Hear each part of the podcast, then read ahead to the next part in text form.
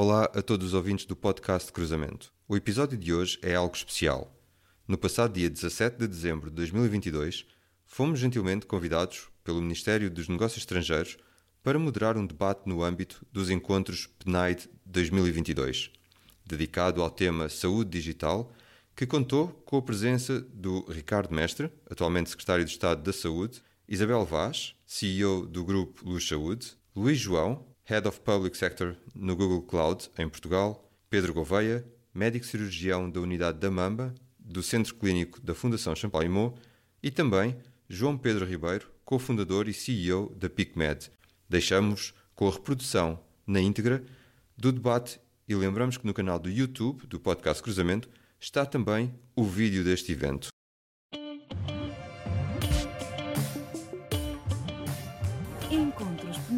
2022. De 15 a 17 de dezembro no Centro Pastoral Paulo VI, em Fátima. Muito bom dia a todas e a todos. Sejam bem-vindos a este segundo dia dos Encontros PNAI de 2022. Vamos prosseguir os nossos trabalhos com o painel dedicado ao digital e saúde, com o qual contamos com a participação de André Correia e Daniel Guedelha do podcast Cruzamento, que vão dinamizar o nosso painel, com o Sr. Secretário de Estado da Saúde, Ricardo Mestre, com Luís João, da Cloud Public Sector da Google Portugal, com Pedro Gouveia, da Fundação Champalimau e online com Isabel Vaz, do Grupo Luz Saúde e João Ribeiro, do PIC-MED. Um bom trabalho. Deixo-vos a coordenação. Um, dois, três, Mike. Bom, Uh, muito bom dia uh, a todos uh, por estarem aqui presentes. Um, começo por agradecer a organização deste, deste evento, pelo amável convite, estarmos aqui com o Daniel em nome do podcast Cruzamento, um, a debater um, um, tema que vai certo, ser muito, muito interessante. Quero agradecer também aos nossos, aos nossos convidados na sala e virtualmente, e também a todos aqueles que se disponibilizaram a ver e a, e a ouvir-nos. Um, começo por eh, me apresentar. Uh, sou André Correia. Uh, sou um ser muito curioso e que acordo de manhã todos os dias a tentar responder a uma pergunta: como é que a tecnologia tem um, pode ter um, um, um, efeito, um impacto positivo na vida uh, das pessoas? E é essa pergunta que tem conduzido a minha carreira ao longo destes 20 e poucos anos de experiência a liderar projetos de transformação digital de grande escala e que me tem também levado a abraçar aventuras na diáspora. E hoje estamos aqui a celebrar a diáspora. Uh, passei 15 anos da minha vida a viver em diferentes países, nomeadamente Angola, Suíça e, e depois Inglaterra também. Uh, atualmente vivo em Portugal uh, com a minha família e trabalho numa, numa empresa de, tecnológica de, de referência global. Sou também vice-presidente da, da SER, uma associação que dá apoio a pessoas com doenças raras, e familiares e cuidadores.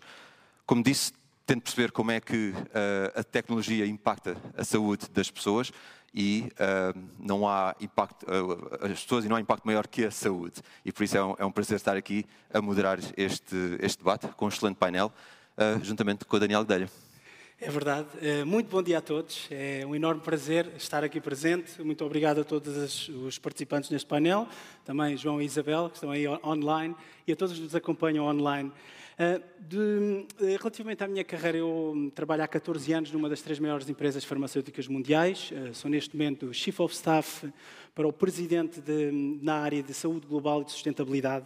Eh, como tal, tenho uma enorme paixão pelas áreas da saúde e pelas áreas da pela área da sustentabilidade. Exatamente como pode a saúde ter um impacto real positivo na nossa sociedade? É uma pergunta que me alimenta e espero que hoje uh, vamos passar por ela e vamos responder a alguns desses pontos. Vivo atualmente na Suíça, eu sou parte da diáspora, já passei pela França e pela Alemanha, um, mas o que nos traz aqui hoje, André, é o podcast de cruzamento. E o podcast de cruzamento cruza três elementos: tecnologia, saúde e sustentabilidade, tão importantes para os dias de hoje. A nossa experiência profissional levou-nos a abraçar desafios internacionais, o André já disse, eu ainda estou na diáspora, e uma das nossas grandes, uma grande missão que nós temos é dar de volta ao nosso país. Já foi aqui referido no debate anterior, queremos contribuir de forma positiva e foi um dos grandes drives foi uma das grandes alavancas que nos fez começar este podcast Cruzamento, que tem dois anos, mais de dois anos. Já realizámos 55 entrevistas, alguns dos convidados estão aqui hoje também neste painel, e milhares de ouvintes. Uh, basta procurar em plataformas Apple, Spotify, uh, podcast Cruzamento, e certamente vão encontrar. Através de entrevistas e opiniões, pessoas muito credíveis nestas áreas, ciência, barra saúde, tecnologia e sustentabilidade, pretendemos alavancar a literacia nestas áreas e contribuir de forma positiva para Portugal. Uh, mas, André, vamos então passar aqui ao debate. E começo, começo por uh, apresentar aqui o, o nosso painel. Um, Ricardo Mestre, uh, Secretário de Estado da Saúde. Uh, virtualmente, Isabel Vaz, CEO do grupo Luz Saúde. temos também Luís João, um, aqui ao meu lado, Head of Public Sector na Google Cloud aqui em Portugal. Pedro Gouveia, médico cirurgião da unidade de, de, da mama do Centro Clínico da Fundação Champalimau. Uh, e também, uh, virtualmente, João Pedro Ribeiro, cofundador e CEO da PicMed, uma empresa, uma startup que procura otimizar o planeamento pré-operatório ortopédico utilizando a inteligência artificial. Quero agradecer muito por estarem aqui hoje conosco. Uh, e a primeira pergunta vai para o Ricardo. Ricardo, um, no conceito de prioridades políticas, incentivos, financiamento. Ah, de um ponto de vista governamental, como pode o Estado ajudar a incentivar startups tecnológicas na área da tecnologia e na área da saúde? Bem, bom, bom dia a todos. Um, é um prazer, é um gosto estar aqui com todos vós. É, é, de facto muito importante, muito útil fazermos este tipo de discussão, cumprimentar todos os colegas do painel, quer os que estão aqui, quer os que estão em casa.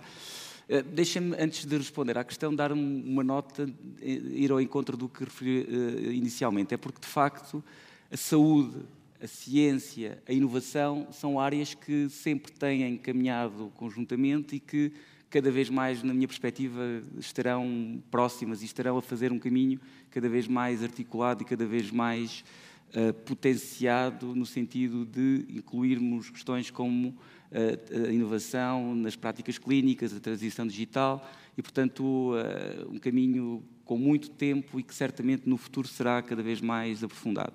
Isso foi muito visível muito recentemente com a Covid, todos nós confrontados com a pandemia fomos encontrando soluções, os serviços de saúde, os profissionais, fizeram-se avanços extraordinários em muito pouco espaço de tempo que há muito tempo também se procurava alcançar e que naquele momento foram potenciados, foram massificados e, portanto, foi um ganho que nós não podemos perder, porque eu estou convencido que os nossos utentes, as pessoas, por a experiência positiva que tiveram com o contacto com a inovação, com a tecnologia, já não estarão muito disponíveis para voltar para trás e, portanto, o que nós temos é que conseguir seguir em frente. Obviamente que as questões da, da, inovação, da tecnologia, são fundamentais no setor da saúde, mas são instrumentais para a política de saúde. E, portanto, as startups, todos aqueles que uh, desenvolvem a sua atividade no setor da saúde, uh, têm um conjunto de, uh, de, de, de, orientações daquilo que é a política de saúde que, que, que, que pretendemos perseguir. E as orientações da política de saúde, neste momento, para nós estão muito claras. Em primeiro lugar, as questões da promoção da saúde e da prevenção da doença. A tecnologia aqui terá cada vez mais um papel fundamental a ajudar a que as pessoas possam ser mais autónomos na gestão da sua saúde, podermos ter mais cuidados preventivos, antecipatórios e, portanto, esta dimensão é um espaço de inovação constante onde startups e outras entidades poderão ajudar-nos a constantemente encontrar novas soluções. A questão do acesso, do acesso aos cuidados de saúde, do acesso aos centros de saúde, do acesso aos hospitais, da proximidade da resposta, das respostas no domicílio e na comunidade. Também aqui a telemonitorização e outras formas, outras inovações nos permitirão cada vez mais conseguir que as pessoas no seu ambiente, na, na, na sua família, no seu domicílio, possam ter os serviços de saúde com proximidade, apesar da distância física, muitas vezes. As questões de eficiência, também aqui a tecnologia, as startups, a inovação nos ajudará, penso eu, cada vez mais a utilizar o recurso, a sermos cada vez mais eficientes. A questão da integração dos cuidados, da articulação, da forma como a informação circula e não a pessoa, da forma como nós conseguimos organizar os serviços, concentrá-los na resposta àquela pessoa individualmente. E depois também a questão da valorização dos profissionais de saúde Para nós é crítica, do ponto de vista da política de saúde, a valorização do nosso principal ativo, que são os, são os, os, os profissionais de saúde. Estamos a fazê-lo do ponto de vista daquilo que é as suas condições remuneratórias, as, as suas condições de funcionamento, mas é também preciso fazê-lo do ponto de vista daquilo que são as suas práticas de trabalho. E aqui a tecnologia e a inovação pode ser muito e será cada vez mais fundamental para a desburocratização de processos, para a organização de informação que facilite a que os profissionais se concentrem naquilo que é essencialmente a sua mais-valia, que é a análise clínica, a avaliação, a informação, a, a, o, o desempenho clínico e que possamos efetivamente conseguir que questões como a organização desta informação, destes dados, desta informação, nos permita desenvolver respostas cada vez mais personalizadas, cada vez mais uh, uh, baseadas em inteligência artificial, em questões uh, relacionadas com a evolução das práticas clínicas. Portanto, Todos estes espaços têm, eh, todas estas áreas têm espaço, têm cabimento na política de saúde e em todas estas áreas vejo sinceras oportunidades de melhoria no sentido de podermos ter contributos de startups, de laboratórios, de entidades na área da tecnologia, de profissionais que nos permitam continuar este caminho dentro deste quadro político e, portanto, claramente otimismo baseado num passado muito rico, num presente que é muito uh, auspicioso do ponto de vista daquilo que está em curso e também num futuro que nos permita estar mais próximos, inclusivamente quem está na diáspora e quem uh, circula por este mundo como todos, hoje, como todos nós hoje circulamos, uh, a, tecnologia, a ciência e a inovação, o serviço da saúde é qualquer coisa que nós, com muito otimismo, encaramos e, portanto, imensas oportunidades que por aí estão e, e muito uh, interesse de Portugal, do governo português, em poder acompanhar essa evolução. Por isso, uh, para início de conversa, esta nota de otimismo gostaria de vos deixar. E obrigado, Ricardo. E falaste em startups, muito provavelmente, João, a próxima pergunta vai ser para ti. E nós, quando falamos então em ecossistema de saúde, também falamos em startups, logicamente, em governo, Google, Fundação Champalimau, Luz Saúde e startups.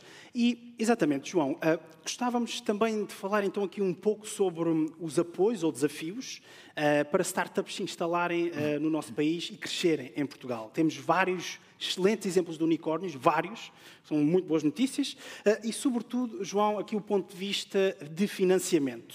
A pergunta é, são as perguntas, existe investimento nas áreas, nas várias fases de crescimento de uma empresa como a vossa, a PicMed, um, e que mecanismos são usados, João, uh, para apoiar startups como a vossa? Ora, antes de mais, obrigado uh, pelo, pelo, convite. Bom dia, bom dia a todos, bom dia aos meus colegas de, do painel e, e, obrigado já agora pelas perguntas difíceis. Um, portanto, respondendo, respondendo à questão, eu acho que em Portugal nós temos um, um ecossistema que está claramente em crescimento um, particularmente para as, para as startups da área da saúde, e que permite não apenas começarmos a, o desenvolvimento daquilo que são os nossos produtos, sejam eles dispositivos médicos, sejam eles produtos mais de biofarma, um, e depois, muitas das vezes, também o teste desse, desse tipo de produtos no mercado, no mercado nacional. Um, e, portanto, acho que mesmo desde que nós começamos a, a PicMed em 2015 até hoje, vê-se claramente o crescimento uh, a nível nacional naquilo que é o apoio um, e o suporte dado a essas, essas startups. Do, ainda mais especificamente do ponto de vista de financiamento, temos feito também um longo, um longo percurso um, nesse, nesse sentido, um, um, percurso muitas das vezes uh, uh, bastante, bastante positivo.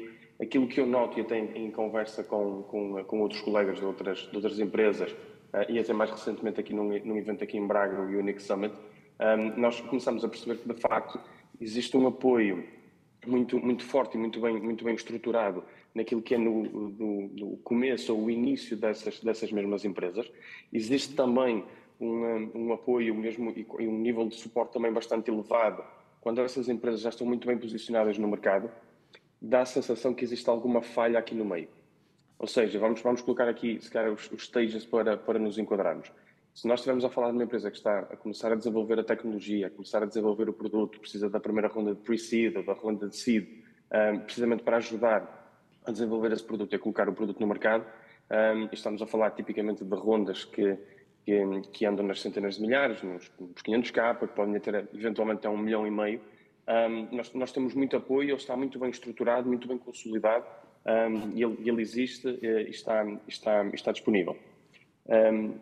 Quando nós depois começamos a dar o salto para as empresas que depois começam a internacionalizar, dá a sensação que de facto aqui é que está, é que está a ser necessário olharmos com mais, com mais atenção, porque na, nos momentos em que depois as empresas acabam por estar numa Series B, numa Series C, também existe esse apoio, mas para as empresas nacionais conseguirem dar o salto e começarem esse processo de internacionalização, muitas das vezes não há assim tanto apoio. O que faz com que muitas dessas empresas acabem por procurar financiamento fora de Portugal, só que depois existe aqui um catch, que é depois não temos as métricas necessárias para competir com as empresas que estão nos outros mercados. Okay. Um, e portanto, existe aqui este gap aqui neste meio entre uma ronda de seed ou eventualmente a pre-series A, até chegarmos a uma series B, um, ainda temos muito trabalho para fazer aqui no meio, que é precisamente o tempo ou a fase mais crítica de uma empresa, que é quando começamos tipicamente a ver uma, um, espera-se, a ver uma inflexão positiva nessa, nessa, nessa mesma empresa. Não sei se, se, se, se respondi à, à, questão, mas acho que onde precisamos efetivamente de, de unir esforços e trabalhar mais é precisamente neste, neste meio entre uh, termos o produto e o produto já estar no mercado, até às fases de crescimento, de growth, internacionalização, um, precisamos claramente de, de, de trabalhar este, esta, esta parte do central. Obrigado, João, João, Pedro. E Pedro, um, vou pegar aqui algo que o, que o João Pedro disse uh, sobre. Estamos a falar de financiamento, estamos a falar de métricas. Uh, olhando para a Fundação Champalimau e, e, o ecossistema todo que cria, uh, como é que esta parte dos dados contribuem para o sucesso da Fundação? Por exemplo, em termos de financiamento e de métricas que estávamos a falar, confiança, etc. Como é, que, como é que se pode alavancar a parte dos dados neste tema? Estou muito, muito bom dia a todos e obrigado pelo convite. Uh, indo muito direto e para dar, dar, aqui uma pequena introdução, no próximo ano vou fazer 10 anos de Fundação Champalimau. Em 2013, quando entrei, fiquei com cerca de 10 a 15% do meu horário de trabalho que é considerado não faturável, ou seja, quer dizer que eu não estou a prestar serviços médicos.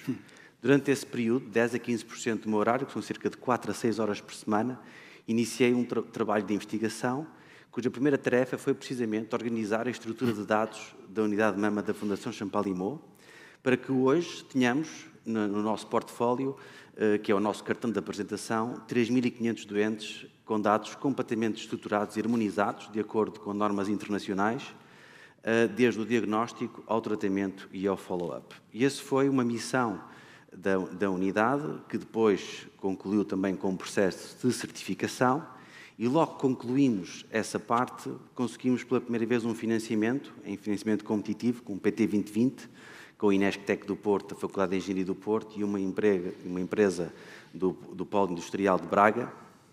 E, dois anos depois, um, com o crescimento da equipa, começamos então a, a, tentar financiamento competitivo europeu.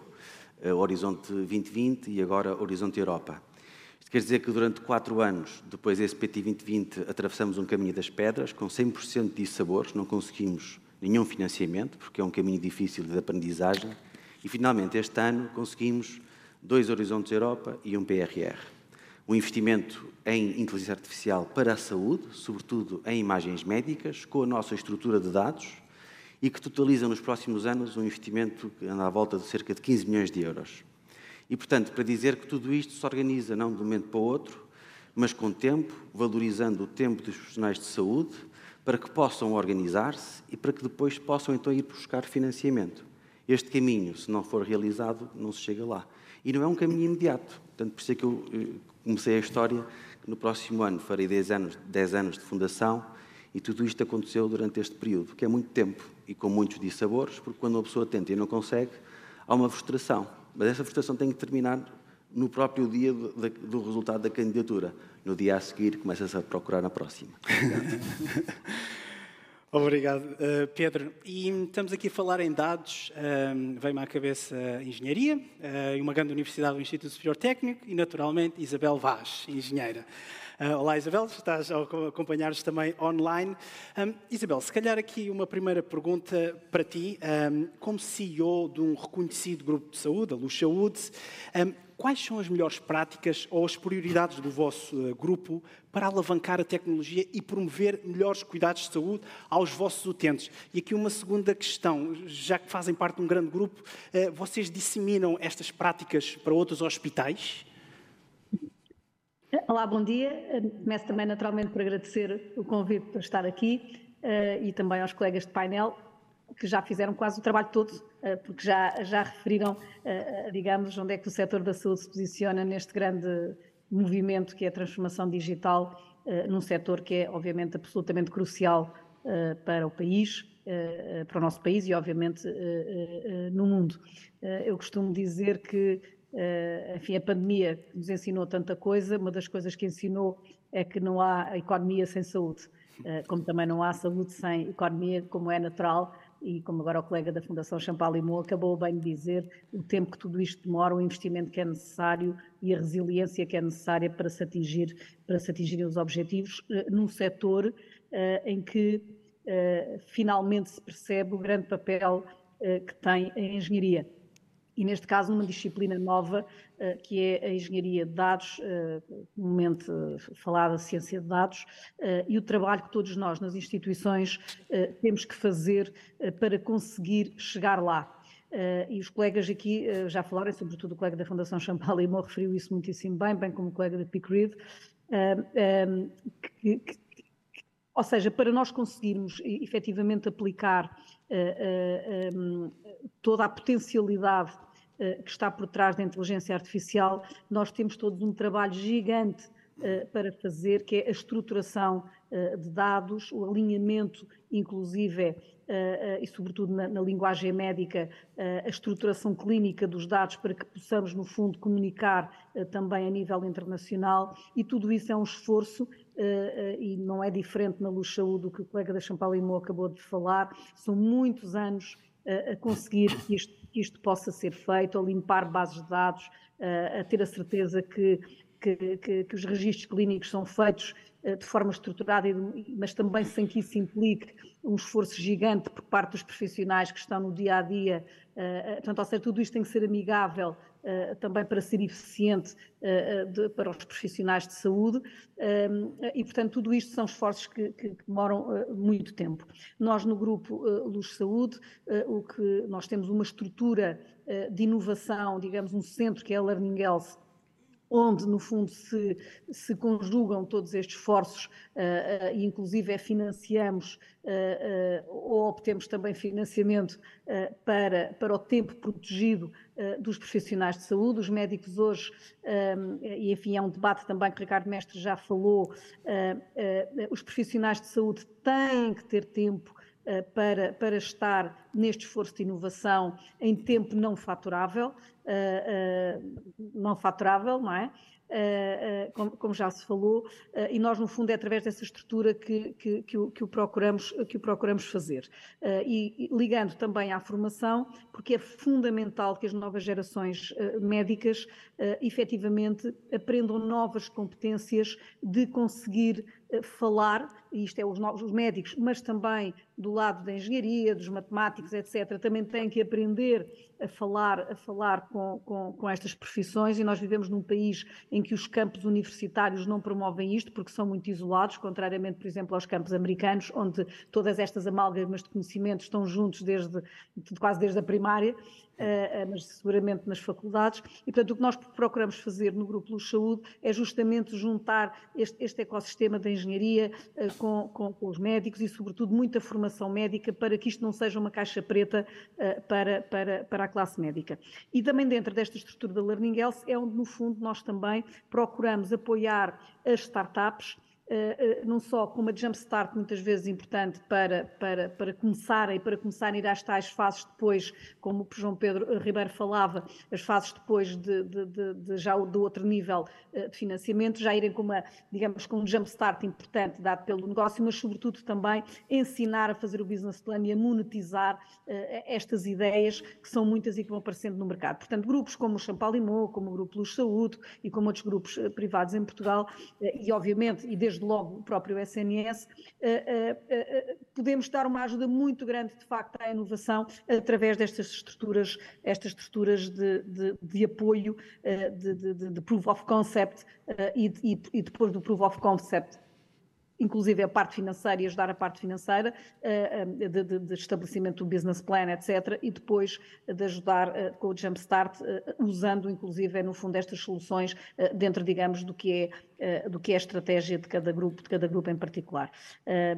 e é um bocadinho isto que, que, que procuramos fazer, numa estrutura muito, muito profissionalizada de, de, investigação e de inovação, onde, onde estas disciplinas estão, estão todas presentes e que implica, de facto, um investimento eh, que tem que ser visto, como muito bem o colega da Champalimau falou, eh, de longo prazo. Ou seja, é preciso convencer os acionistas, efetivamente, eh, que vale a pena estar aqui porque o paradigma vai mudar. Eu, eu falo sempre de uma, de uma. Aliás, está a mudar. Eu falo sempre de uma.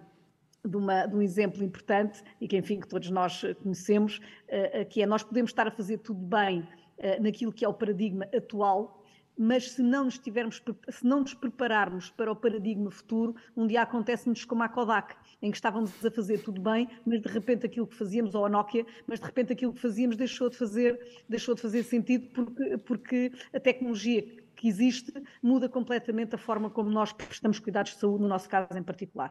E, mas isto é uma coisa que às vezes não é, não é fácil convencer uh, os acionistas e, sobretudo, uh, quando estamos a entrar num novo ciclo, que eu chamo a atenção que é muito importante perceber que estamos a entrar aqui num novo ciclo em que o dinheiro deixou de ser barato. Uh, e que, portanto, Uh, o proof of concept uh, uh, para chegar ao capital eh, tornou-se nos últimos dois anos extraordinariamente mais difícil com o aumento das taxas de juros e, enfim, e com a crise geopolítica que estamos a viver, que inclusive também desvia fundos eh, eh, que antes podiam ser para a ciência e que não neste momento também estão a ser desviados, digamos, para a parte militar sendo que a única parte positiva, se há alguma coisa positiva possamos dizer quando o mundo tem que estar a investir mais em defesa do que noutras coisas como a sustentabilidade a todos os níveis, eh, mas se há alguma coisa positiva nisso, eh, é efetivamente que a tecnologia militar e muita da tecnologia da saúde eh, claramente vem da tecnologia e das startups militares. Portanto, é a única, enfim, é a única nota uh, que uma pessoa pode, pode pensar, mas que era preferível de facto ser, ser, ser de outra maneira. Uh, enfim, para começo de conversa, espero que já tenha de alguma forma respondido à tua pergunta, Daniel. Sim. Obrigado, Isabel. Eu uh, aqui pegar também, Ricardo, no, no que a Isabel e o, o, Pedro também estavam a dizer. Uh, é, de facto, um caminho longo, um caminho que tem que se percorrer, uh, um, um, pouco o ponto de vista também do, do setor privado.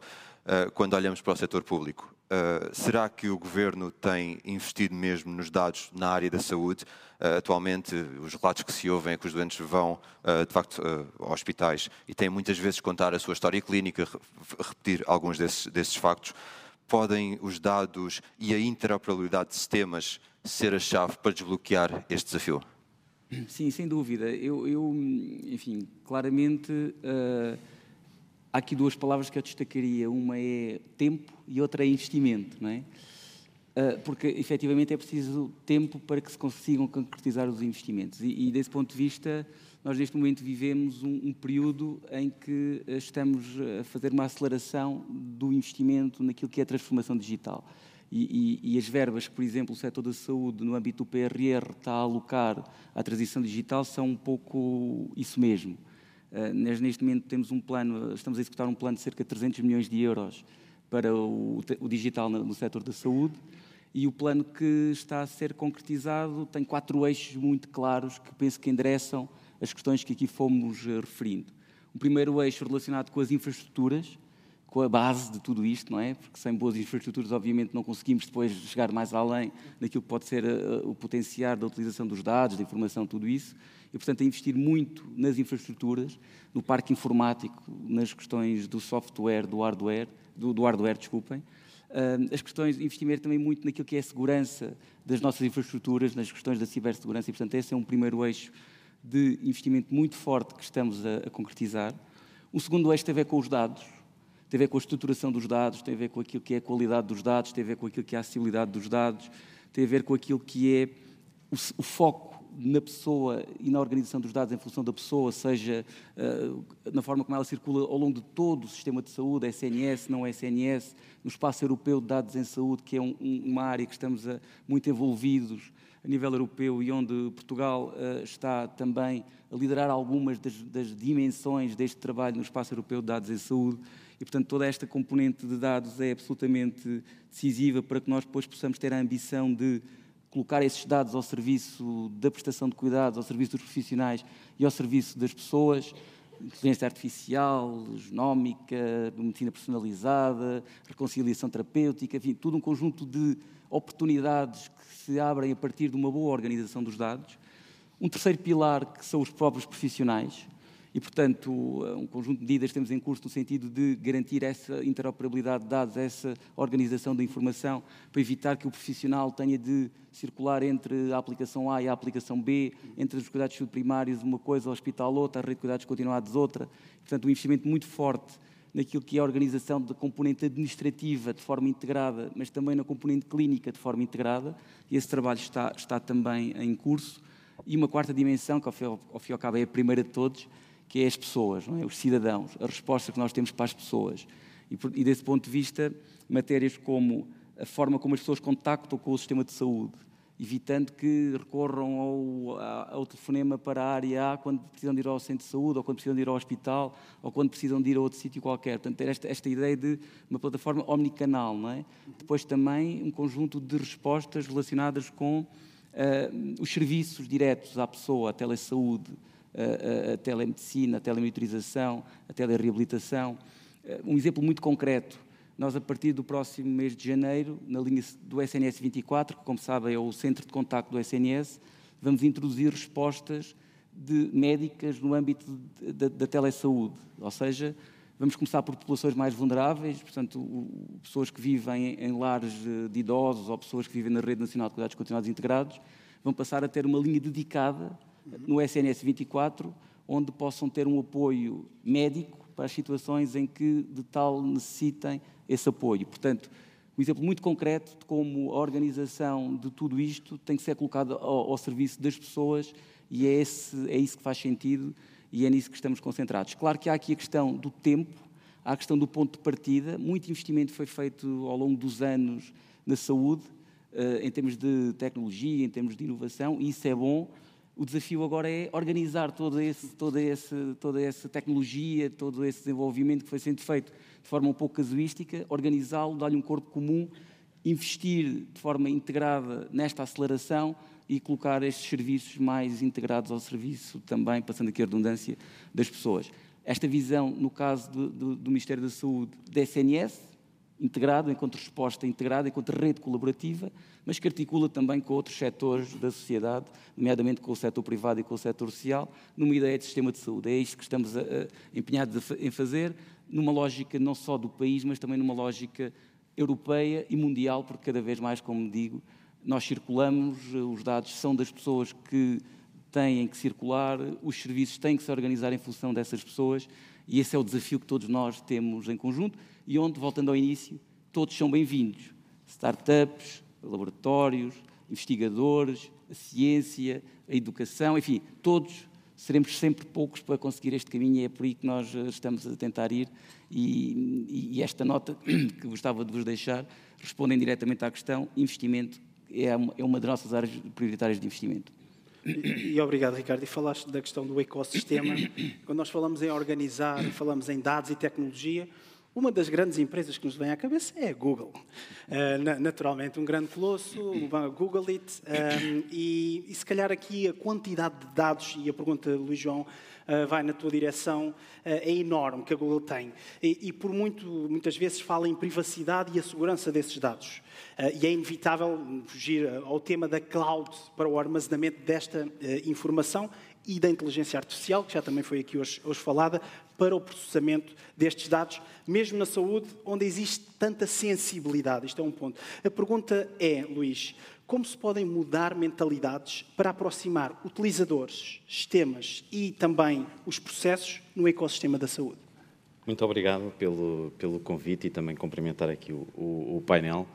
Uh, eu diria que quando nós falamos em cloud uh, e em dados, naturalmente uma organização só vai alojar esses dados principalmente dados de saúde e dados com, com muita sensibilidade, se confiar. É? E, e, a confiança é um bocadinho como a reputação. Demora uh, uma série de anos e é difícil construir e demora uns segundos e acaba por ser fácil uh, destruí-la, é? E, e, e, portanto, esta questão da confiança é uma questão que trabalhamos no, no dia a dia em, em várias dimensões. Uh, uma delas, que também falámos aqui, segurança ou cibersegurança, falamos naturalmente de conformidade e conformidade legal para aquilo que são os regulamentos em, em vigor, nomeadamente o RGPD. Uh, falamos também de transparência, de privacidade, de soberania, e, portanto, esses são todos, todas uma série de áreas uh, que queremos trabalhar todos os dias para, para conseguir conquistar, não é? Porque a confiança também uh, é algo que não se compra, só se conquista. E, e portanto, um, um, dos investimentos mais significativos que nós fazemos é naturalmente na área da segurança. no ano passado, inclusivamente, fizemos um, um compromisso de eh, para além do investimento atual, investir 10 eh, mil milhões de, de dólares durante cinco anos naquilo que é uh, o reforço da, uh, da segurança que, que, existe hoje. E isto vem muito até da, da, da, responsabilidade, se olharmos, por exemplo, para um serviço como o Gmail, que tem 2.500 milhões de pessoas uh, a utilizar todos os dias e todos os dias confia, okay? isso acaba por trazer uma responsabilidade uh, acrescida. E, e, e, portanto, um dos aspectos também importante aqui é termos uma postura humilde e de partilha até com a comunidade. Inclusive, este ano lançámos uma série uh, no YouTube, uh, se pesquisarem por Hacking Google, uh, nós partilhamos como é que sofremos um grande ataque em 2009 e como é que a Google se transformou totalmente do ponto de vista de segurança e acabou até por influenciar a própria indústria de segurança nesse sentido, de, de revisitar novos, novos paradigmas de, de zero trust, etc. E depois, algo que também estamos a fazer é garantir que a tecnologia que utilizamos para, estar, para a Google estar mais segura, que disponibilizamos essa mesma tecnologia e esses mesmos processos para as organizações poderem tirar partido uh, exatamente da mesmo, desses, desses mesmos recursos. E, portanto, para garantir quando existe um ataque, que a própria organização sabe tanto como a Google em relação uh, a, esse, a esse ataque. Uh, inclusivamente, uh, há cerca de dois meses e meio, mais ou menos, bloqueámos aquilo que, para um cliente, bloqueámos aquilo que foi o maior ataque de denial of service de sempre, com mais de 46 milhões de pedidos por segundo em mais de 150 países. E, portanto, isto é algo que, quando nós pensamos em segurança e pensamos em cloud, o facto de eu ser uma organização que tira partido de todo o investimento uh, como a Google pode fazer em larga escala, uh, consigo tirar partido dessa, dessa, desse, desse, desse, tema. Passando para um tema da conformidade, para, que é o outro aspecto de, na forma como, como, conseguimos criar essa confiança. o RGPD é um, é um regulamento quanto a nós, é muito positivo para, para os cidadãos, okay? principalmente porque uh, uh, luta pela privacidade como um, um, direito fundamental e, portanto, aquilo que nós queremos fazer é garantir que organizações que queiram acelerar o, o seu cumprimento com o RGPD ou outros regulamentos até na área da saúde, no IPA, que também existem em outros países uh, e que são, isso são muito relevantes, que conseguimos acelerar essa conformidade. Eh, e, e, eu gostava de, se calhar, terminar até em, no mesmo tom da, da Isabel, muito naquilo que é o paradigma atual e o paradigma futuro. E eu acho que precisamos ter, e, e vamos continuar a ter, uma postura muito de aprendizagem, muita humildade e perceber que aquilo que nos trouxe sucesso até hoje não é necessariamente aquilo que nos vai trazer sucesso no futuro. E por isso a Google uh, ou, ou, ou, o holding que nós chamamos Alphabet, na qual a, Google faz parte, uh, investimos em empresas que são as chamadas 10x companies, quer seja o Waymo, que na área de, um, de, de táxis autónomos, okay, que já operam em duas cidades, quer sejam empresas até na área da saúde, como a Calico, que faz muita investigação genética, em que o objetivo é conseguirmos chegar há uma idade, uma esperança média de vida de 150 anos e, portanto, estamos todos aqui a lutar, que temos aqui algum... Uh, e, e, portanto, temos outras, a Verily, publicamos muitos artigos na Nature e, portanto, uh, ter esta humildade e, e, garantir que estamos sempre a aprender uh, e, e percebermos que aquilo que nos trouxe sucesso até hoje não é necessariamente aquilo que nos vai trazer sucesso no futuro. E obrigado, Luís. Futuro. Vamos focar agora aqui um bocadinho mais no futuro. Pedro, próxima pergunta uh, para ti. Uh, futuro, estamos a mudar este paradigma, como foi aqui dito. Falamos também, inevitavelmente, na inovação. E os dados, obviamente, contribuem bastante para, para essa inovação. Uh, por exemplo, na tua área, o Breast 4.0. Consegue a tecnologia levar, de facto, a saúde mais longe? E porquê? Bom, antes de mais, e antes de passar ao Breast 4.0, só para fazer aqui a ligação, eu se calhar aí transportava aqui o debate para o público e perguntar no público quem é que gostava de viver até aos 150 anos. Ele levantou essa questão. Quem é que gostava de levantar aos, até aos 150 anos? Levanta o braço. Ora, dois braços. Muito poucos. Então, e quem é que gostava de viver até aos 150 anos, mas com a qualidade de vida que tinha com 60? 60, se não sei. Bem, bem mais. Ou seja, falando de inteligência artificial e tecnologia da saúde, dizemos tudo, queremos isto e mais e melhor, mas às vezes temos que consubstanciar isto numa métrica muito bem, muito objetiva. Nós queremos mais saúde e mais tecnologia para a saúde para aumentar a longevidade, para aumentar a qualidade de vida e, em particular, no cancro, que é aquilo que eu trato diariamente, o cancro da mama, para aumentar a sobrevida das doentes. É para isto que serve a tecnologia. E claro, como o podcast também traz o tema da sustentabilidade, tudo isto tem que ser sustentável, não, é? não pode ser a qualquer preço, porque estamos a tratar muitas pessoas e, portanto, os recursos são finitos. A tecnologia visa criar metodologias através da ciência, implementá-las com ensaios clínicos, para que possam provar ser melhor do que aquilo que nós fazemos hoje em dia com a tecnologia que dispomos. E, portanto, é importante perceber que nós queremos mais longevidade, mais sobrevida e mais qualidade de vida.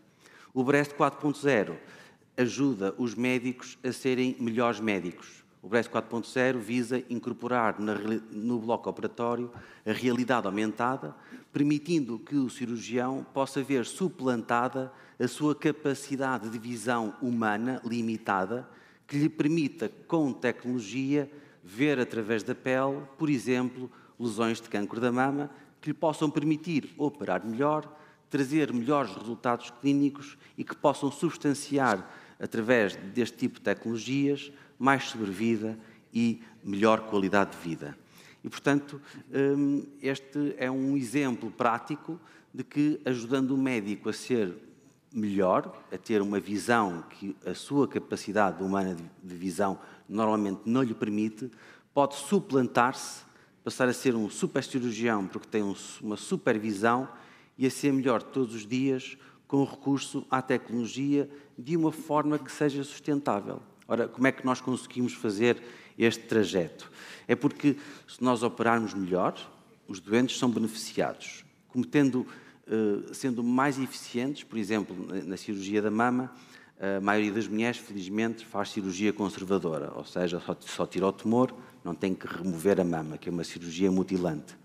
E, portanto, se eu conseguir fazer melhores cirurgias, eu vou reduzir, por exemplo, o número de vezes que as doentes têm que ser intervencionadas uma segunda vez.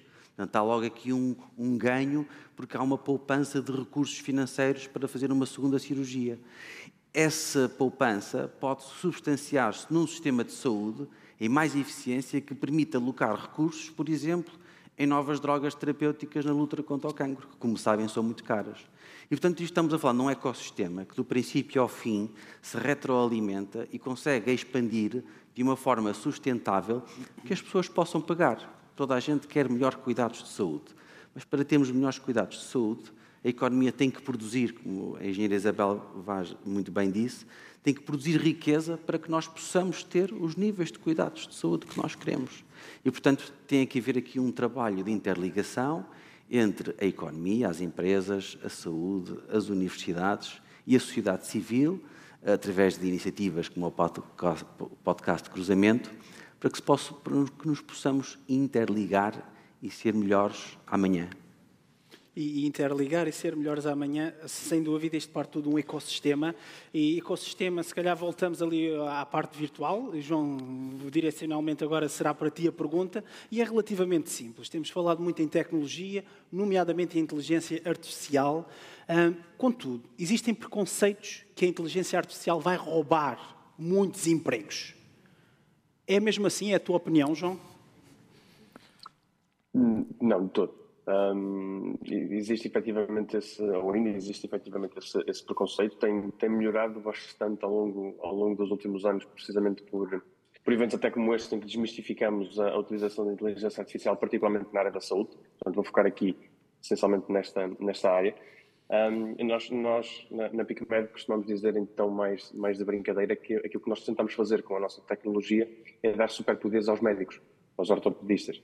Porque, porque na prática, hum, nós, com, com inteligência artificial, e acho que aqui falamos por todos que trabalhamos na, nessa área, o nosso objetivo não é de todo substituir o clínico. O nosso objetivo é auxiliar o clínico de, que, de forma que ele seja mais informado na decisão que ele depois vai ter que tomar.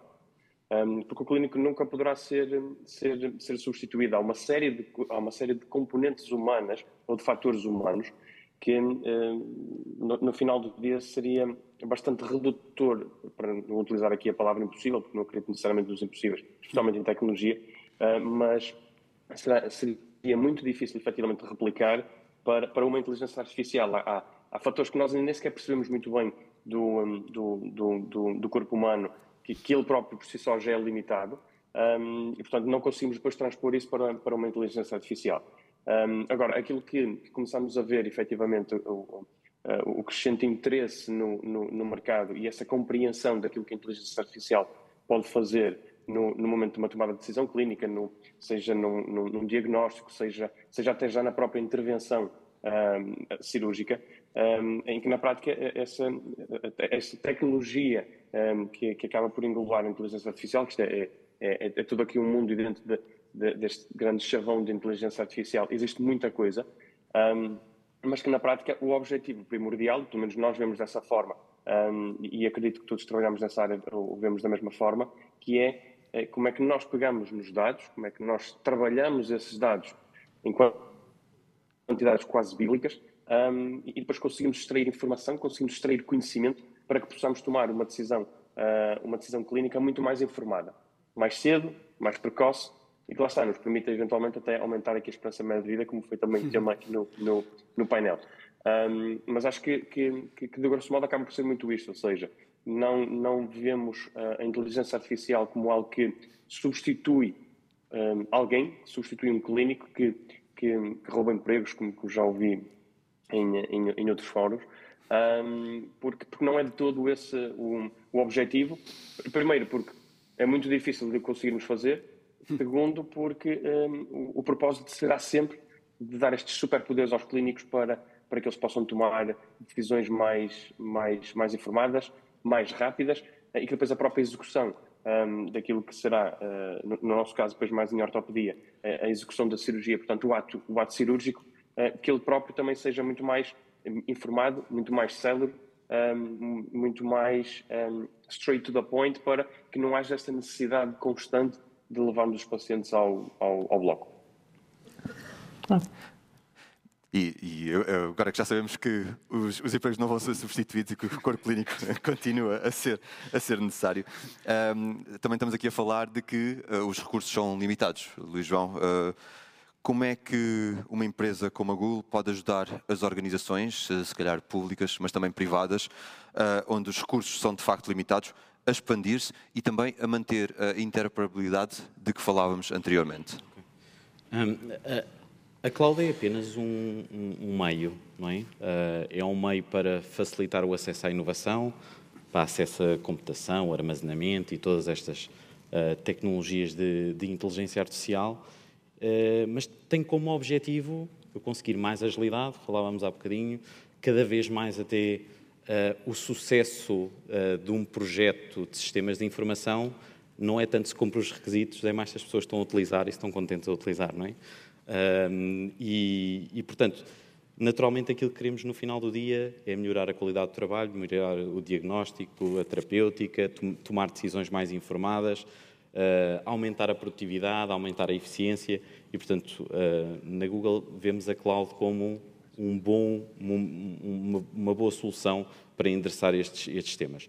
Relativamente à interoperabilidade, a saúde é a grande área, eu diria tanto saúde, também na área da educação existe um grande investimento, mas existem mais soluções verticalizadas para a área da saúde e, portanto, quando falamos em interoperabilidade na saúde, naturalmente a integração com os PACs uh, uh, e com, com, protocolos como o DICOM, HL7, uh, FIRE, etc., para, para, integrações com processo clínico e, e, o próprio Ministério da Saúde também acaba por seguir estes, estes, estes protocolos e com a garantia que grande parte daquilo que é cultura da Google, própria interna, também transportamos isso para os clientes em que muito baseado naquilo que é eh, tecnologias open source para garantir que as pessoas não ficam uh, presas a alguma coisa. E, portanto, inclusivamente do lado da Google, nós temos soluções que, se o cliente quiser sair da Google e ir para outra cloud ou quiser ir até para on-prem,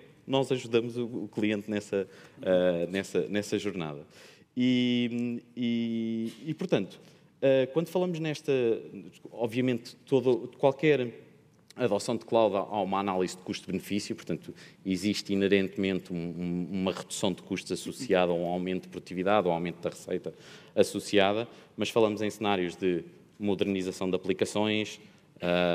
Um dos exemplos que nós temos, uh, que, que, eu diria que é um caso muito interessante, que é o caso do cartão Continente, uh, faço, faço, a publicidade, uh, onde essencialmente existem dezenas de aplicações por trás de faturação, etc., e que conseguimos, basicamente, a Sonai integra tudo isso numa aplicação para, para, para esconder toda a complexidade que existe por trás. Eh, e que hoje é utilizado por mais de 4 milhões de pessoas.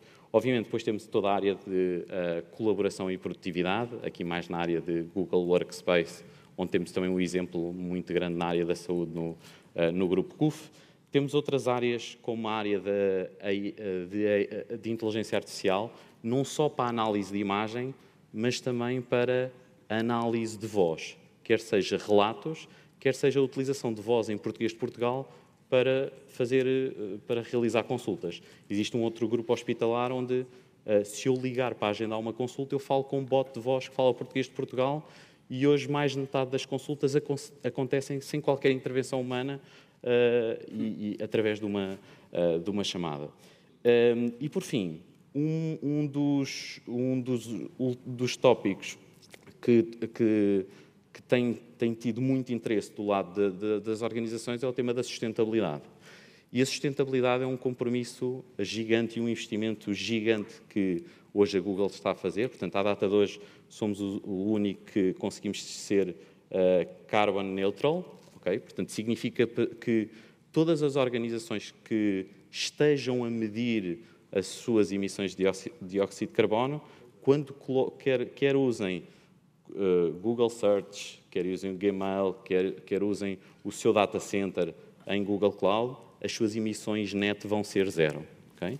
E isso foi um investimento gigante uh, que a Google tem feito, inclusive se forem a google.pt ou google.com, existem muito poucos links para além da caixa de pesquisa, mas um dos links que aparece no fundo da página é o link para a sustentabilidade, onde uh, podem até saber mais informação sobre, sobre esta área, que reduzimos toda a pegada da Google desde a sua criação há, há 24 anos e temos aqui a grande ambição de, em 2030, sermos a primeira grande empresa totalmente uh, carbon neutral. Uh, e, portanto, por vezes perguntam-me por que este compromisso tão grande na área da saúde e a resposta é relativamente simples, porque sem mundo também é difícil haver Google. É verdade. E olhando para o futuro, continuando a olhar para o futuro, as novas gerações, eh, vem-nos também à cabeça o talento que já falámos também neste debate. E, e, felizmente, só para saber, estamos a chegar ao fim, esta poderá ser a última pergunta. Uh, e se calhar aí vamos voltar ao virtual, Isabel. Uh, e a Luz Saúde é uma instituição de referência em Portugal, como, como nós sabemos, e com a capacidade para atrair uh, muito talento. sabemos que Portugal tem muito talento cá dentro, e alguns estavam, estão ali ainda sentados, uh, mas a pergunta é, Isabel, se calhar aqui um, uma, um ângulo um bocadinho diferente. Consegue a Luz Saúde atrair excelente talento na área da, da tecnologia e da saúde estrangeiro para a vossa instituição? Ora bem, isso é uma, uma excelente pergunta que nos podíamos estar aqui a estar toda a falar, bem, toda a falar sobre isso. Uh, hoje a grande dificuldade que Portugal tem é, é, que, contrariamente enfim, à retórica que se vem dizendo, uh, hoje o talento tecnológico é global e temos aí o colega do painel da Google que melhor do que eu poderá falar sobre isto. E quando estamos a falar de busca global, estamos a falar de competir eh, não só com as Big Six, Big Five tecnológicas do mundo, mas estamos a, a, competir com a fiscalidade do mundo inteiro do ponto de vista uh, de ordenados e de salários e de condições e de condições de trabalho e inclusive até de flexibilidade uh, laboral que nós continuamos em Portugal ainda muito reféns, enfim, de um conjunto de, de, de coisas que já são completamente uh, anacrónicas, sobretudo nesta faixa de talento de alta tecnologia. E, portanto, não é fácil, e não é fácil nem para nós, nem para aqueles que são os nossos parceiros tecnológicos, uh, para trazer muitas vezes este talento para Portugal, porque temos o nosso talento português a ser atraído para este mercado global. Portanto, eu diria que é também um dos grandes desafios que neste momento temos para, para, para a transformação digital do país como um todo e, em particular, no setor da saúde, e a uma que, objetivamente, se quiseres, é uma das áreas que me tira o sono neste momento, é, é justamente, uh, no fundo, nós temos a pensamos termos a visão correta daquilo que queremos fazer e até a dose certa de inovação e de inquietude, como aliás ela hoje falou aqui também, a colega da Champalimau, portanto, esta, esta, esta necessidade de aprender e de, também de, de, humildade, mas também de aprender e de perceber que, que, que os paradigmas estão a mudar e aceitá-los e, e aceitar a mudança eh, mas também depois a execução, sermos mestres da execução dessa mudança, que não se faz sem pessoas. Eh, eh, e Portugal tem muito espaço ainda para dar, não só nas suas universidades, como falei, em que temos campos universitários muito isolados e ainda muito em silos, o que não promove a multidisciplinaridade e a interdisciplinaridade, que é absolutamente fundamental para a transformação que estamos a viver, mas também a fiscalidade, a lei laboral, quando estamos a competir à escala global. E não é por acaso que muitas destas startups acabam, e grandes startups, e grandes até unicórnios que já foram em Portugal e que tiveram que ir para fora, não só porque não tiveram ajuda no sentido de escala, como também não tiveram ajuda no sentido de se perceber que, que o talento hoje é, é, é, é, complicado atrair com, com a inflexibilidade que, que, infelizmente, e que aliás o SNS, o próprio SNS está neste momento ao vivo e a cores a ser vítima. eu gostava só também de deixar aqui uma nota positiva, é que há muitas coisas para se fazerem e já foi hoje aqui falado também pelo Ricardo Mestre, eh, eh, eu não posso estar mais de acordo com ele, um dos grandes desafios é a interoperabilidade entre setores e, de sistemas uh, e entre público e privado. Há muita coisa para fazer e muita coisa que se pode fazer até de forma simples e sem ser preciso grande investimento. Já hoje aqui falámos, por exemplo, de uma coisa tão simples como a reconciliação terapêutica. eu posso-vos dizer que hoje um doente que entra pela urgência do Hospital da Luz, os meus médicos têm que fazer à mão perguntar com entrevistas à família, ao próprio doente e à família quando o doente não está em condições de o fazer, que medicamentos é que está a tomar. Uh, porque não consigo ainda uh, que, perceber o que é que, que, que, E isso é uma coisa que os hospitais públicos têm, por exemplo, em relação àquilo que, os, meus, que os meus médicos prescrevem. Mas eu, por exemplo, no privado ainda não consigo ter acesso a esse tipo de informação. Não vou aqui detalhar o risco que isto tem eh, do ponto de vista de, de, de, de falhas de, transição de cuidados e de, e de, porque como sabem, quando um doente entra num hospital eh, tem que entrar na farmacologia hospitalar, digamos assim, eh, e eu no fundo não ter acesso àquilo que é a prescrição que este doente tem, é uma coisa tão sim, muito simples e que pouparia, no fundo, esta interoperabilidade é uma coisa que não esqueçamos que o Estado paga, o Ricardo corrigir-me-á, mas em farmácia de comunidade para aí dois, quer dizer, dois bis por ano de medicamentos, Uh, uh, e reparem as duplicações e os riscos de, de adversa, até de medicação adversa, que acontece por uma, uma, coisa tão simples como fazer isto. Uh, porque ainda há muito, infelizmente, ainda há, muita, ainda há muita, muito ruído à volta do público e do privado e depois acabamos por nos esquecer às vezes do, do essencial, que é a segurança dos doentes e até neste caso também, além da segurança, poupanças gigantes de reconciliação terapêutica e de, e de, duplicações terapêuticas, etc., que no final do dia, eh, no caso ambulatório, é o Estado que paga.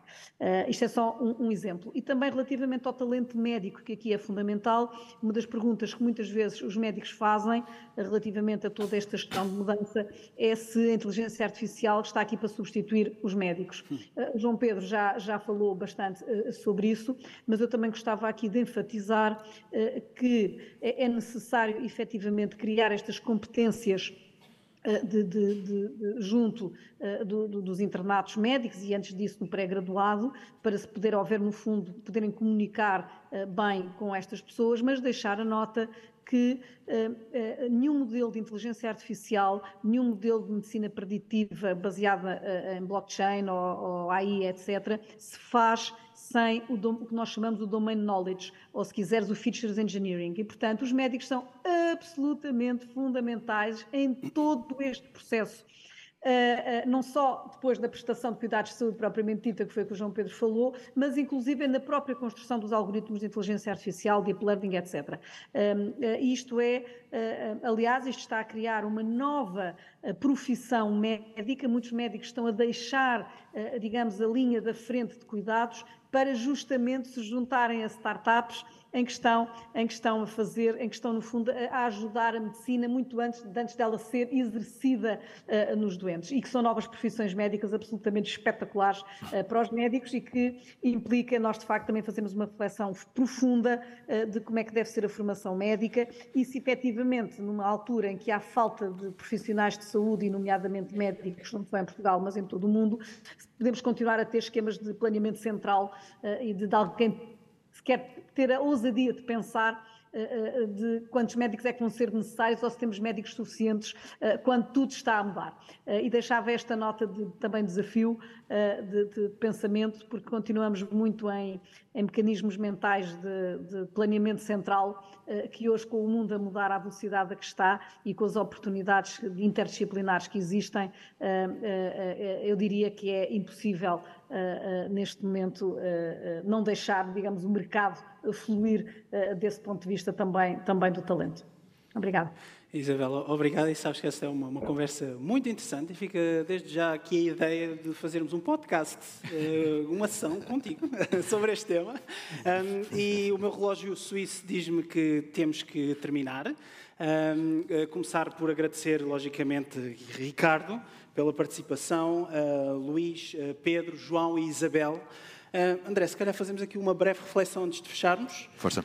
Posso começar? Força. Um, do meu ponto de vista, o que para mim fica aqui claro é que existem líderes, e temos aqui alguns deles presentes neste painel, à altura para abraçar este desafio, o que me dá muito, muito, muito gosto e me dá muita energia e deixar aqui novamente um, um cumprimento a, a, todos vocês.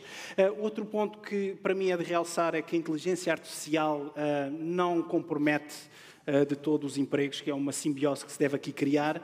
E talvez o último ponto, André, para mim, como reflexão, a formação, a importância do talento, o talento lá de fora, o talento cá dentro e como é que eles conseguem cruzar, podcast cruzamento, para gerar um debate aberto e inovador. E tu, André?